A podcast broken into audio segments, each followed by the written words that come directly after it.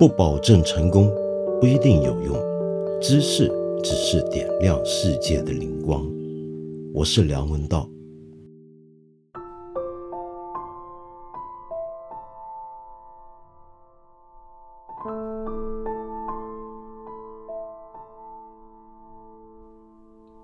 好，今天呢，我这期节目是要来还债的。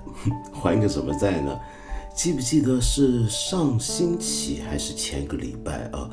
那时候呢，日本政府对于福岛核电站的废水问题做了一个处理声明，就说是我记得大概是四月十三号吧。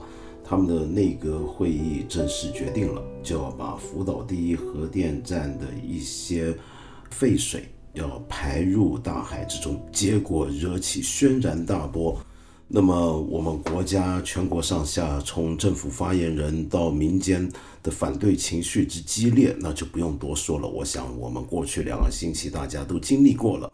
那么同时呢，也牵涉到周边许多地区的关注跟反对。比如说韩国，比如说朝鲜，比如说俄罗斯，当然还有中国台湾的政府呢，也都反对这个做法。但是日本政府跟很多坊间的一些的评论呢，就不断的说，其实这个事没有大家想的那么危险，大家过滤了，是很安全的。我当时呢不愿谈这个事情，是因为我觉得这个事情，呃，我理解不够。我倾向，我只能说我当时是倾向反对日本这个做法，但是到底里面双方的论据是怎么样呢？我还不是太清楚啊。那么今天呢，其实我也不是太清楚，但是我姑且试着把我目前看到的所有的信息做一点小小的整理，再来看一看我的倾向到底是不是对的。那么当然，这个背景啊，我想你应该已经很清楚了。但是我别嫌我啰嗦，我再讲一遍。其实是这样的，就是福岛核电站因为那一年的东日本大地震受损之后啊，它的机房跟反应装置都坏了，它的整个反应堆呢就停不下来，所以呢就只能够不断注入海水去冷却它。那么其实这是很多核电厂核事故发生之后最麻烦的地方，就这玩意儿它是停不下来的，你必须要有一些别的方法来冷却这个反应堆，那么否则呢它就会融化，融穿了地表，进一步就污染了地下水，到时候我们就整个世界都麻烦了。所以呢，他们的处理办法呢，就是把这些注入的海水经过反应堆。用来冷却完反应堆的堆芯之后，再回收，回收呢就是这些所谓的污水了。目前呢已经存了一百二十五万吨，而且每天还在增加一百四十吨这样的污水。那么它这些存的污水存在哪呢？就存在它一些储水罐里头。这个储水罐体积容量也相当巨大，但是呢，东京电力公司就预估到了二零二二年的秋天的时候，现在这些储水罐就全满了。那么，而且呢，周边再也没有地方可以去搞这些储水罐，那该怎么办？那问题就在这。那么，其实呢，解决方案是有好几个，但是最后东京电力公司建议的解决方案，以及日本政府最后采行的，就是你我都知道的，就把这些废水排入海洋之中。好，那么这么听起来非常可怕的一件事情，那为什么日本政府还要这么做呢？那难道就一点危险都没有吗？根据他们的讲法，其实是挺安全的。那为什么呢？因为这样的，呃，首先我们要晓得啊，目前的所有的这些储藏在储水罐里面的废水，其实东京电力公司已经经过一重的处理，或者我们大白话讲叫过滤吧。那这个处理的系统呢，是日本有名的东芝电机在二零一二年的时候发明出来的一种设备，叫做多核种除去设备，也就是专门去除这些核污染水和废水里面的一些的辐射性的物质。那么这套系统呢，就是英文简称叫 ALPS，ALPS。用这个设备已经处理过了。然后他们说呢，这回在排出之前呢，还会再用这个装置再处理它一次，要多完成两个程序，净化不止，还要再稀释。那么这样子排出去的这个水啊，问题就不大了。首先呢，里面呢，大家一开始最关心的就是一些啊辐射性最强的东西，比如说丝啊、色啊。那么他们保证，经过第一重的这个 ALPS 处理之后，就没了这些东西。剩下来搞不掉的是什么呢？那就是我们现在都知道的刀了。而刀呢，他们认为也不用害怕，为什么呢？因为他们说呢，目前啊，这个经过这样子处理之后，这些排出去的水里面的刀含量是不超过日本的国家监管水平的四十分之一。啊，你说信不过日本国家监管水平，那世卫组织你信了吧？那世卫组织有个饮用水水质准则。那么按照这个准则来看的话，目前它的刀含量还不到那个可饮用水的七分之一。那么因此呢，他们觉得这个玩意儿挺安全的，大家不要担心。而且呢，他们还举证说，其实不止我们这么排核废水啊，全世界很多核电站都在排出一些含刀的海水啊。你比如说最有名的就是法国，它的拉阿格核电站在二零一八年的时候。排出的这个刀的含量就占了它排出量的是一万一千四百 TBq，这个 TBq 呢是一个用来衡量放射性物质的一种计量单位，翻译成中文呢那叫做泰贝克勒尔。那么韩国呢啊，他还要把这个反对他这么干的邻居也拿出来讲讲。韩国在二零一零年到二零二零年之间，它的核电站。排出的这个含刀量总共是四千三百六十二 TBq。反观福岛，它现在存放的这些废水的刀的总量就是八百六十 TBq。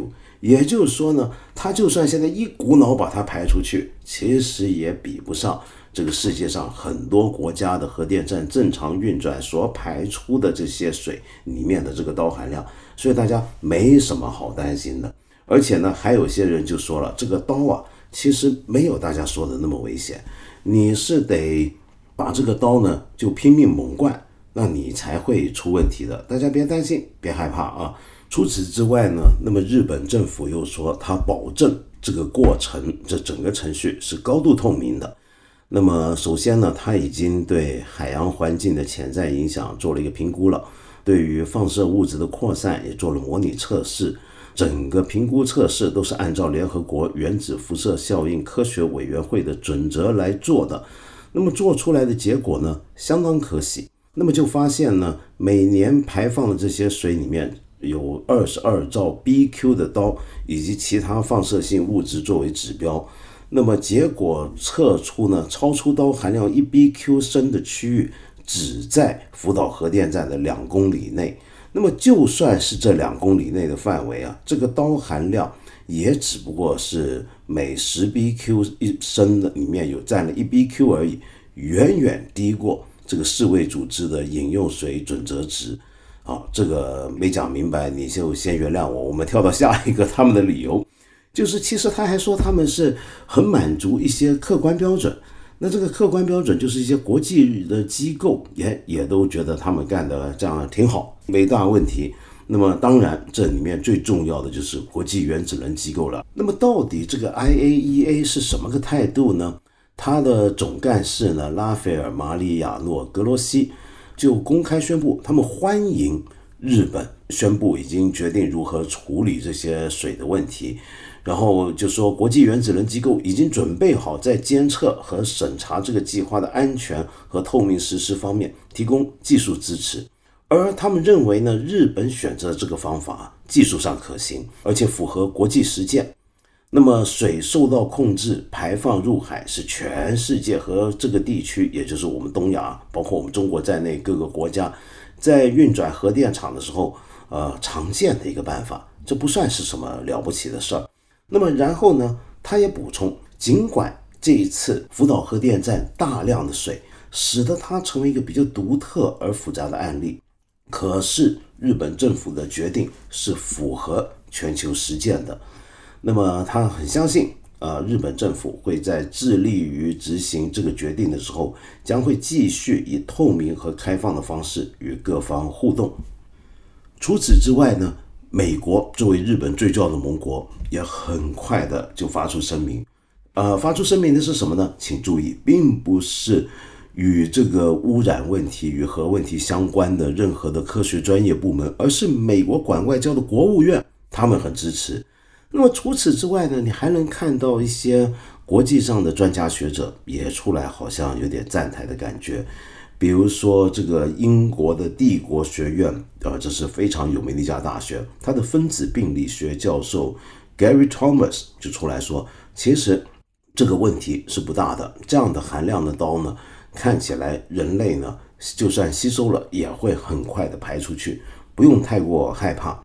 好，那么这么说起来，是不是真的就没有问题呢？那我们晓得，我们国家乃至于我们周边很多国家，还有一些国际机构呢，都提出了各种的反对意见。那么我们不说我们周边这些地方，我们就说日本好了。在日本呢，首当其冲、最容易受影响的，当然就是福岛当地的渔民。这些渔民非常不满，他们不满的有两样事儿。第一件事儿就是这个处理方法，他们不相信，他们不相信东电，因为就像我之前节目讲的，东京电力公司在他们心目中，跟在日本人心目，甚至全世界人民心目中，早就信用破产。第二，他们也不相信政府。那么第二个，他们不赞成这件事情的理由是什么呢？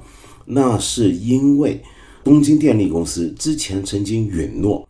他如果有一天真的要建议采行这种方案的话，他之前一定会咨询这个福岛的当地的相关的渔民团体、渔民组织的。但是他食言了，就这么一件事情，他都食言了。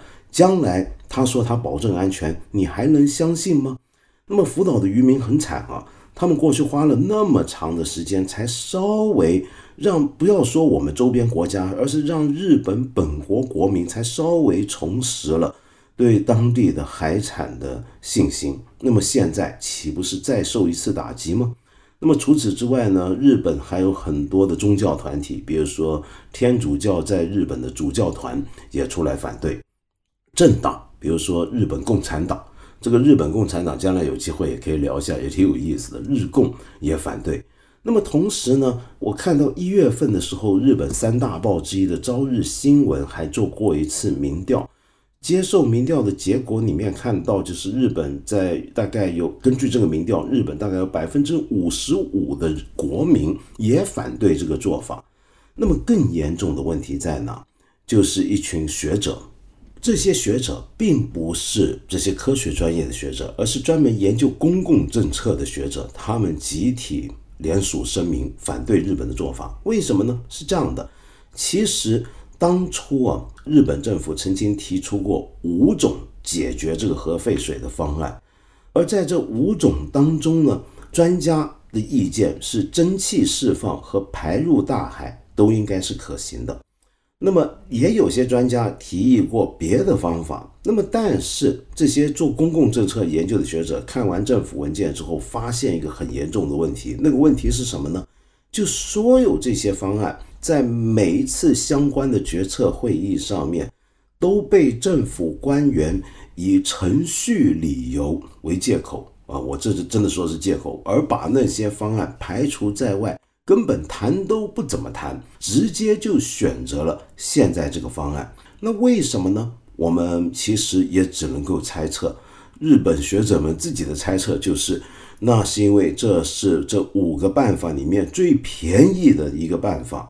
不止这样，我们再来看一看一些国际上的反应。那除了周边相关国家反对之外啊，你还要注意，在联合国。他们的人权事务主管人权事务的几个高级专员啊，也联名出来反对了，包括了专门负责有毒物品与人员问题的高级专员 Maros Oleana，还有专门负责食物与人权关系的 Michael Fakiri，还有专门负责环境与人权问题的 David Boyle，这三位高级专员也都联合声明，表达他们的强烈遗憾。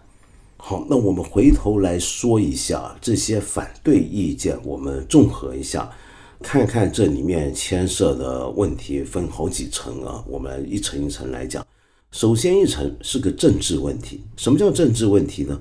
就是你决定干这件事情的时候，不论我们当然这种事情是科学专业上面是最有话语权的，是最重要的一个领域。但是同时，我们晓得，任何复杂的大型的公共政策，一定还要考虑到政治影响，以及呃人民和国际社会的观感。按照我刚才这样描述，你大概可以发现，首先这件事情在日本国内，它的政治公关其实也都没有做好，它失信于最受影响的日本福岛当地的居民，尤其是渔民。同时，在日本国内，对于这件事情，也几乎有占一半以上的国民是反对的。那日本政府该怎么去说服他们呢？呃，呵 呵这个很有意思，很日本这个做法。他们出了一条宣传短片，来说明这个办法多么有效，多么安全。然后这种短片啊，必然少不了的是一样非常有日本特色的东西，那是什么呢？就是吉祥物，呃，一个一个动画的一个角色，这个角色好像就是代表了刀，还是代表了这些核辐射，连这玩意儿他们都弄成了一个吉祥物出来了，做了一个这样的动画。但是你知道吗？这个动画出来没几天就被轰的，就政府把它收回去了，就不用了，哼 就可见在日本国内它的政治效应。还在蔓延当中。再来，我们看国际社会这件事情，影响到我们周边这么多国家，日本能不能够？因为你现在这个处理方法，我们知道海洋是流动的，而且首当其冲在这个流动过程里面会受到影响的，就是我们周边国家。其实美国、加拿大也是啊，大概三年内还有这些污染物的话，就会到达北美海岸，呃，整个北美海域都会有。那么在这个情况下，你做这样的一个决定。这是不是不能只是你一个国家单独去做的决定，而且同时要咨询我们周边所有国家，乃至于国际社会的意见，甚至要有我们的参与呢？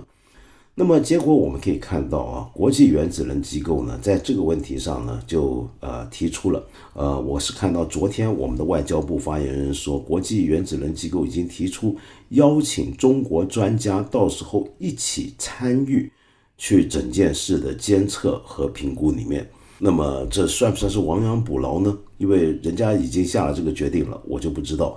但是呢，呃，国际原子能机构刚才我念的那番话，你也可以看到，里面并非完全没有保留余地，并非完全百分百的支持政府。他们说的是这件事技术可行，他们说的是他们相信日本会很透明这么做。但是我们知道这件事，你技术可行，与它实际上会造成的影响，这中间。可能还是有很大的距离的，因为这个东西现在有点是个理论上的事，因为以前历史上从来没有这种先例。那你今天有一个理论上的、技术上可行的方案出来了，但是它实际的影响会怎么样，我们是不晓得的。我们举个例子啊，就拿刚才我们说的刀这件事来讲好了。国际原子能机构支持这个方案的时候是说啊，或者说。言语上看起来像是很支持这个方案的时候，他们是说其他国家的核电厂也都把刀水排放海中，这是很惯常的一个做法。而且呢，就像刚才讲的，刀的穿透力很弱，不能穿透人的皮肤。那么你除非拼命的喝，你比如说每天来个十亿贝克的刀，你才会影响健康。可是这个讲法本身忽略了很重要的一点，这一点是什么呢？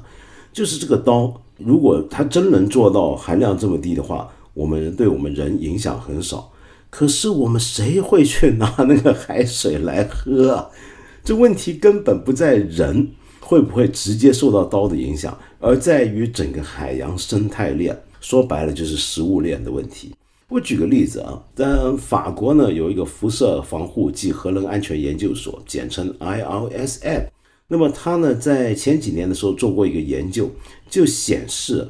海洋里面有一些无脊椎的动物，比起有脊椎的动物，比如说鱼啊这些，是更容易受到刀的影响。简单的一个例子是什么呢？是贻贝，就是我们说的青口啊。那这个贻贝这个青口这个东西呢，它的小宝宝，它的幼体，只需要暴露在零点零零零二的毫格雷的刀水中，一天就已经马上出现染色体突变。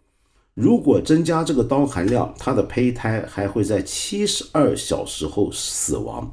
那这什么意思呢？就是说，像青口这样的无脊椎生物，其实是很容易受到这个刀的影响的。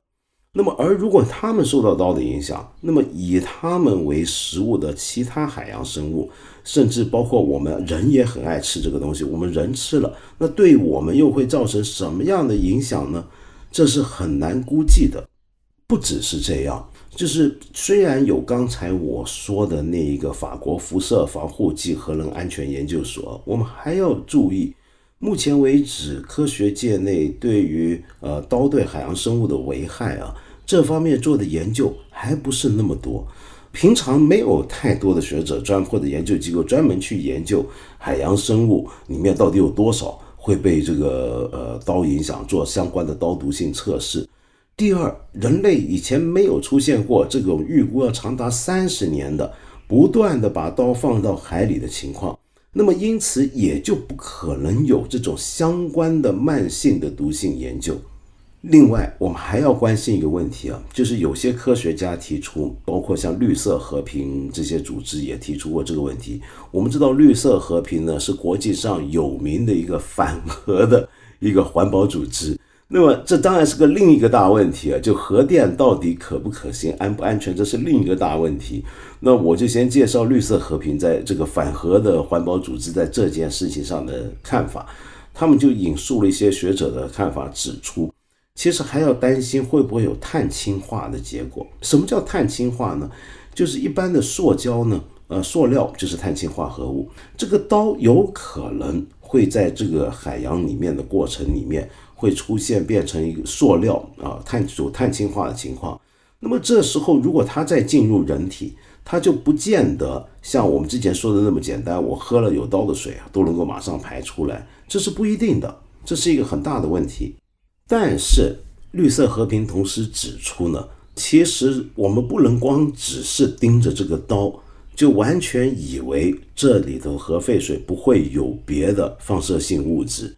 我们之前不是讲过吗？日本政府说，大家最担心的丝和色这两种能够轻易进入人体。那么，而且会对我们人造成大麻烦的一些的放射性物质呢？早在第一重的这个 ALPS 处理这个过滤系统之后呢，就没事儿了。但是真的是这样子吗？其实你现在就连你自己去看东京电力公司他自己的报告啊，结果我们发现他自己的报告都写得很清楚，有七成经过这种设施过滤后的核废水仍然含有铯九十、铯一三七。碳十四这些放射性元素，尤其麻烦的是碳十四。碳十四的半衰期呢是五千七百三十年。那么碳十四能够造成的 DNA 损伤呢，可能会引致细胞死亡，甚至遗传基因突变的潜在风险。到现在为止啊，日本政府对这个问题的态度只是说啊，这些东西碳十四是有的，没错，但其实很少。大家放心，没那么多。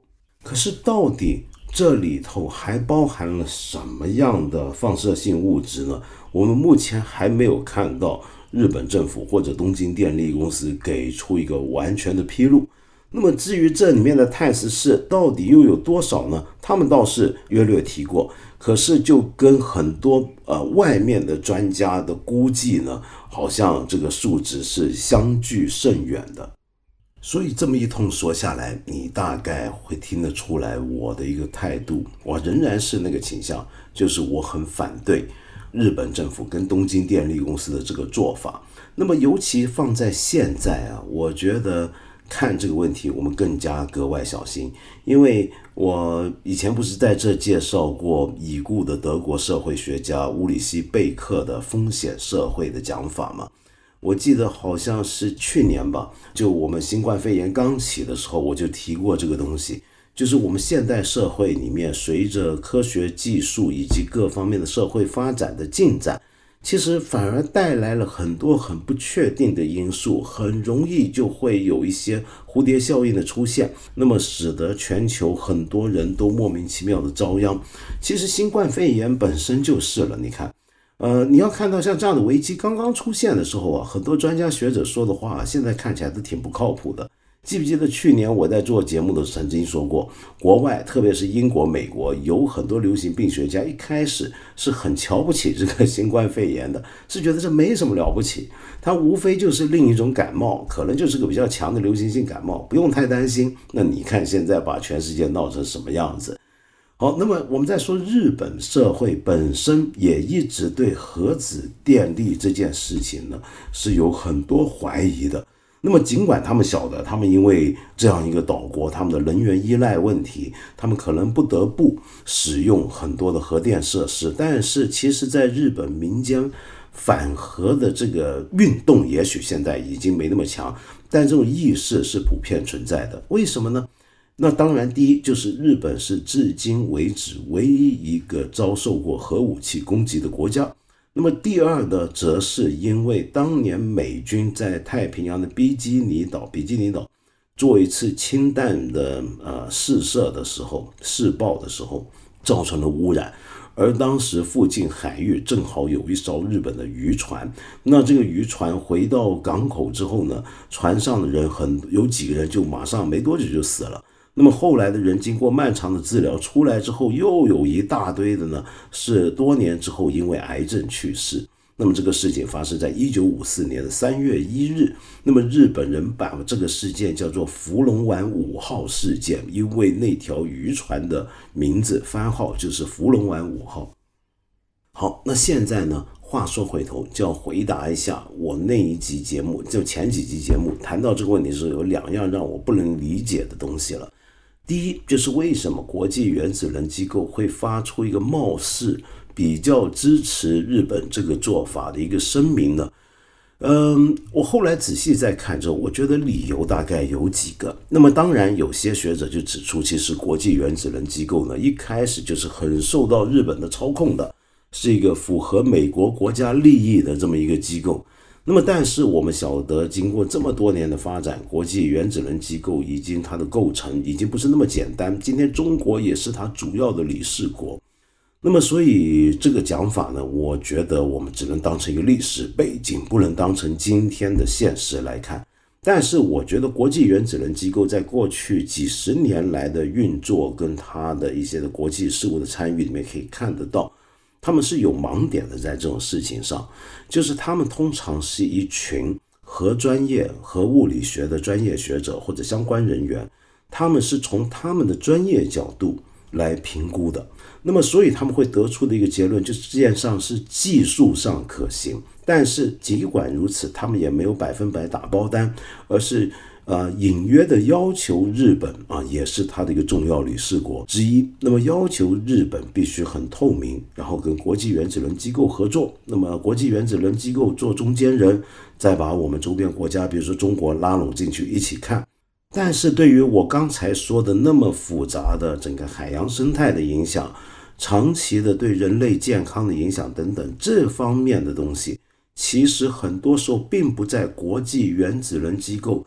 他们自己的专业团队的呃视野范围之内，或者说就算在之内，他也不一定有足够的队伍甚至专业能力去对这些问题做一个很准确的一个评量跟预估。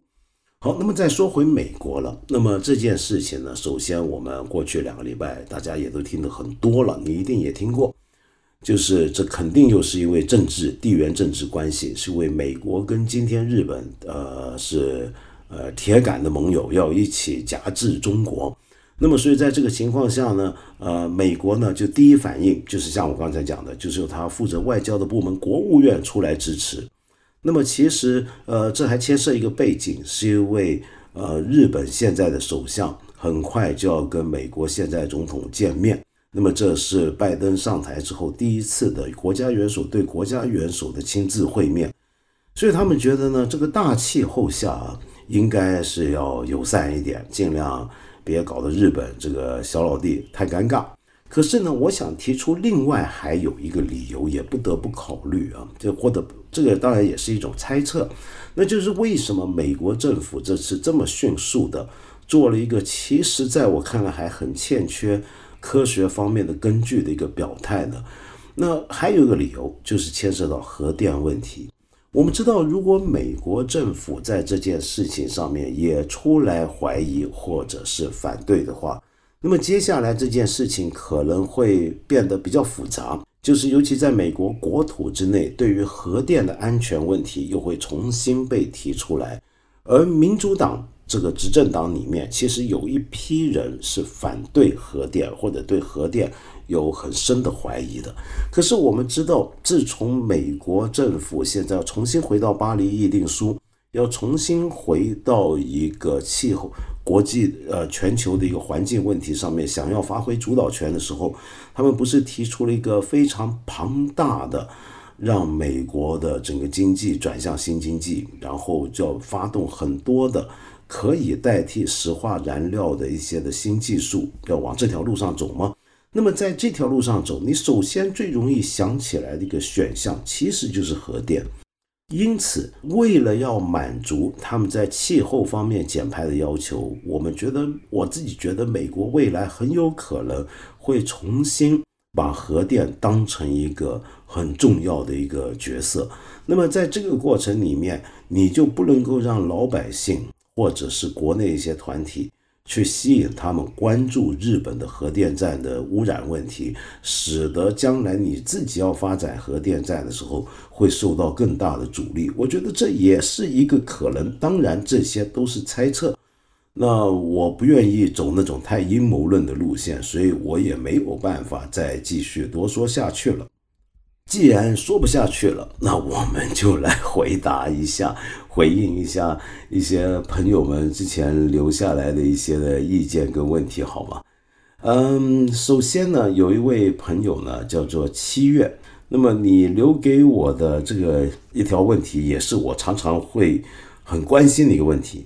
你说呢？每次跟读了很多书的长辈聊天时，都会被说，感觉你读了一些书，但是没有自己的知识体系，不太明白什么叫做自己的知识体系。建立这样的体系是要专门的去读一个领域的书吗？我想我还是读的太少了。七月，坦白讲，我也不知道什么叫自己的知识体系，可见我这个读书读的多不好。我是觉得最近几年好像特别流行这个词儿，是不是知识体系？你到哪都看到有人讲知识体系，要你读书要有知识体系，做什么事情都要有知识体系。呃，包括我们节目很多留言，以前也都提过如何建立自己的知识体系这种问题。由于问这个问题的人多了，所以市面上就有很多人出来为你解决这个问题，号称要帮你建立你的知识体系。但是直到今天，我其实都从来没有真正看懂过这四个字指的到底是什么。你指的是一个像我所了解的那种，比如说一个学者。他有一套思考的框架，或者他提出了一个理论模型，是那样的知识体系吗？好像不是，对不对？毕竟我们不是人人需要做学者吧？那么到底我们讲的知识体系是什么呢？我觉得我自己就没什么知识体系。那当然可能是有，就是我跟你一样读书读的太少，或者读的不好吧。同时，我有时候啊，我感觉到啊，这可能是我很片面的一个观察。很多时候，喜欢讲知识体系的人，其实是很早的就确立了一套看世界、处理知识讯息的一个方法，而这个方法其实是建立于几个预设之上，而这些预设在这样的就构成了他们所谓的知识体系的基础。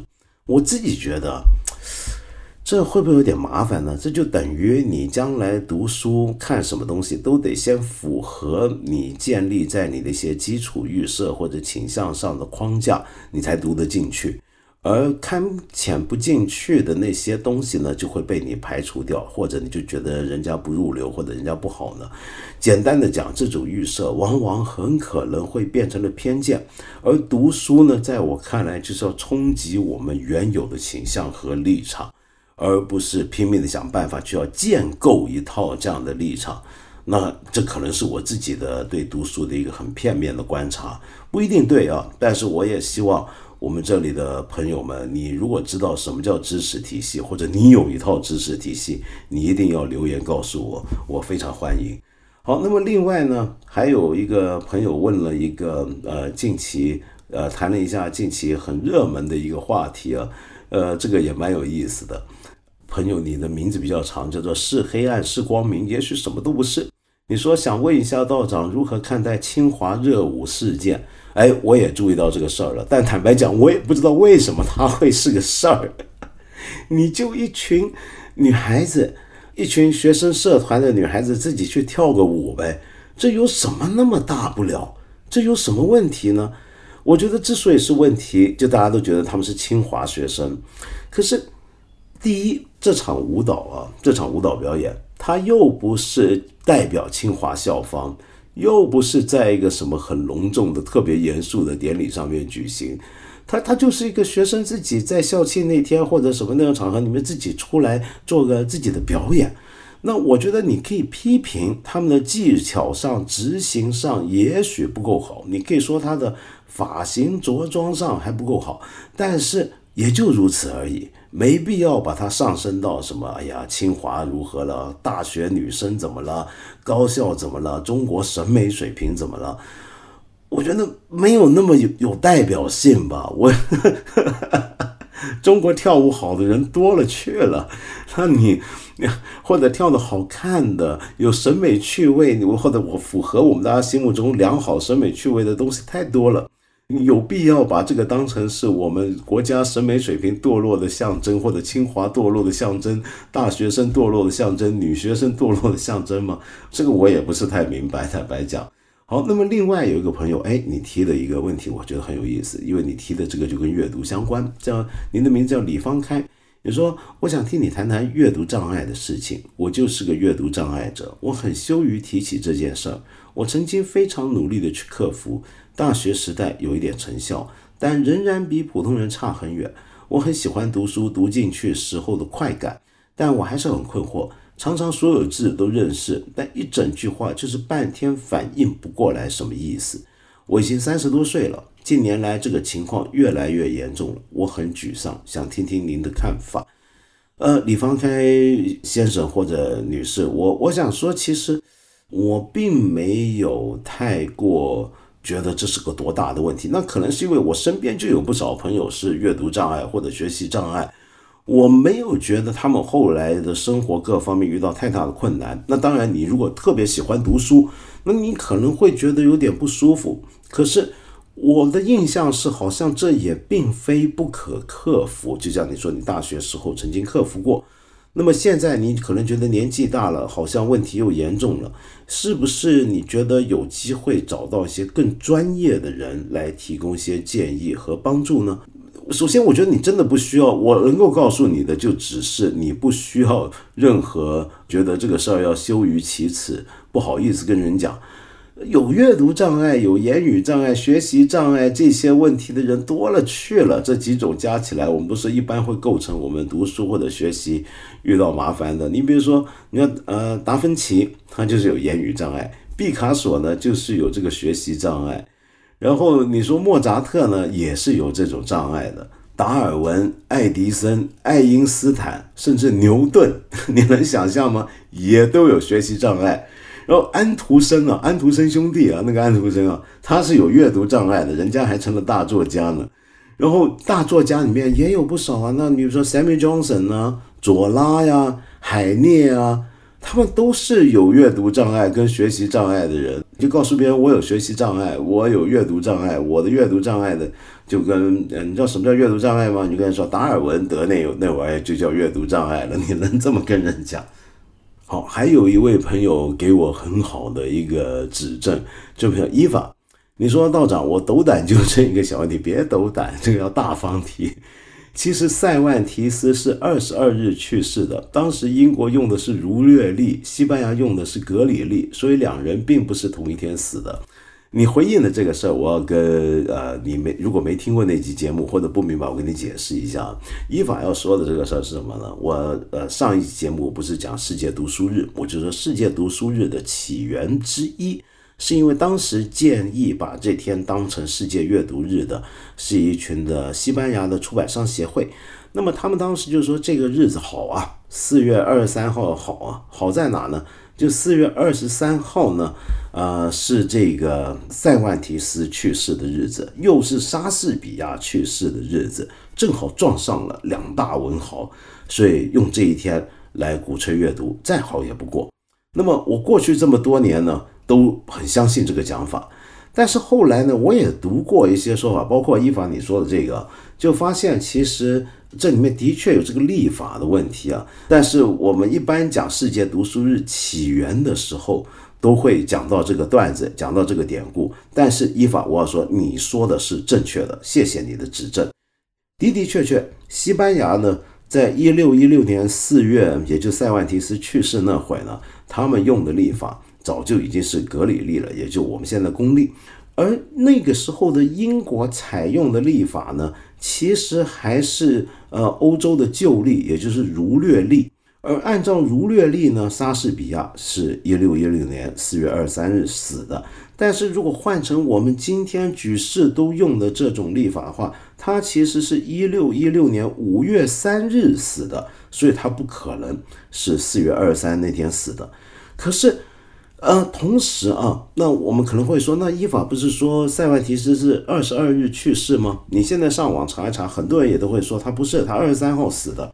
其实后来我又做了一些调查，我发现，哎，这个讲法对。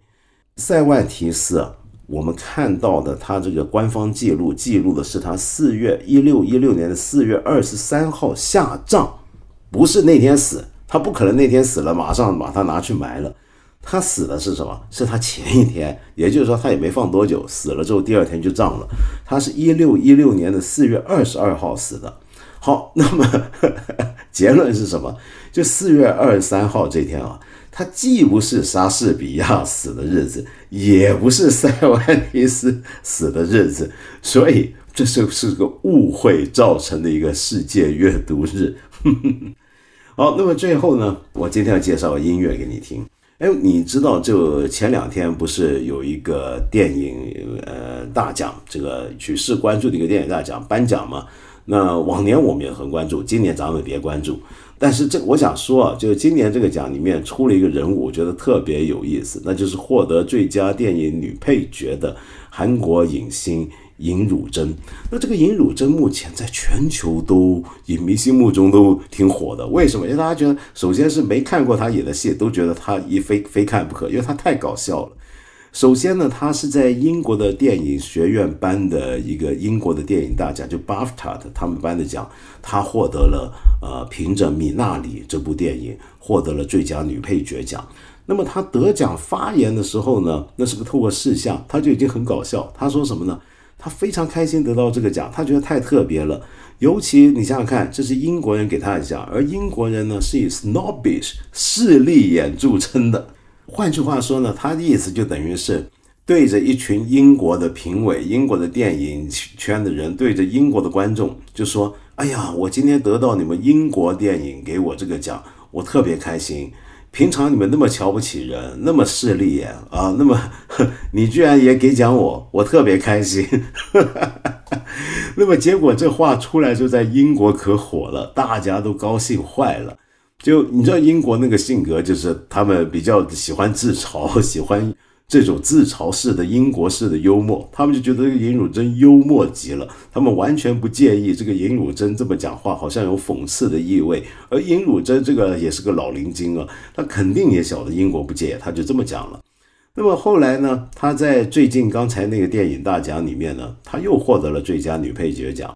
然后获得这个奖呢，他也是很搞笑，你有机会找来看一看他那个讲词，里面他说了很多很幽默的话。那么，但是这个奖那些话我就不在这提了啊。但是我想说，他得了这个奖之后，呃，在韩国引起非常大的热潮。呃，那部电影在韩国的票房普普通通，但是尹汝贞获奖这件事在韩国那简直就比得上去年他们在同一个奖里面的《寄生虫》拿大奖。那虽然这个奖相对之下好像没那么重要，这是最佳女配角，那是为什么呢？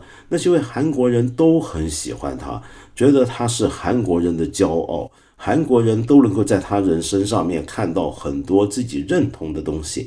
因为尹汝贞呢，呃，离了婚之后就一手抚养自己两个儿子长大，然后同时呢，这一辈子都给人感觉他是一个不走主流的一个影星。那么说话呢，就常常出来说，我为什么这时候要拍这种烂戏、烂电视剧或者真人秀？那因为我要钱呢，我要装修厨房啊，他会这么说话。那么，呃，中间当然他曾经经历过结了婚就退休就移民美国，嗯，这种相夫教子的生活，但是后来他却以一个非常独立的女性跟老奶奶的形象出现。那么，呃，那个感觉很对味。那么，所以韩国总统文在寅就说，他的表演出色的帮我们重温了自己的母亲和祖母的记忆。那么，你要知道，尹汝贞刚出道的时候啊，其实当时很多韩国的一些的影视制片人是瞧不上他的，觉得他这人长得不好看、不漂亮，起码不像我们现在习惯的那种韩星整容脸啊。那那那长得不好看，那那那这怎么能够混这行饭呢？那么后来呢？尹永贞自己谈起这事儿的时候，他就说：“对他们那时候都这么说我。不幸的是，他们都已经死了。然后前些年，他他在拿另一个奖的时候，他那年六十七岁，他他又说什么啊？我今年六十七岁了。”这是我第一次当六十七 岁的人，总之很搞笑。但今天当然，呃，重点不是说他，而是为了引出啊这个韩国的流行文化，韩国的软实力，现在真是不可小看。我们之前介绍过了，他们的韩流的音乐如何冲击了全世界的乐迷。呃，韩国电影这两年呢，也是突飞猛进，在国际的影坛上面。那么你不要忽略啊，其实韩国在古典音乐上面也是很厉害的。有一位呢，我非常佩服的钢琴大师白建宇，现在是旅居法国的一个韩国钢琴家。我觉得他是亚洲最好，就亚洲人之中最好的钢琴家之一。在我们中国，我用什么来比较呢？我可能会用前阵子去世的傅聪先生那样的一个一个程度、那样的地位来比较。可是白建宇呢，他的平常录音或者演奏他的曲目，老实说要更广泛一点。他具有一种很宏伟的造句的能力，然后他的风格是非常内敛。他真的是个在跟乐谱、跟作曲家在较劲的人。总是不断的在挑战着自己的演绎。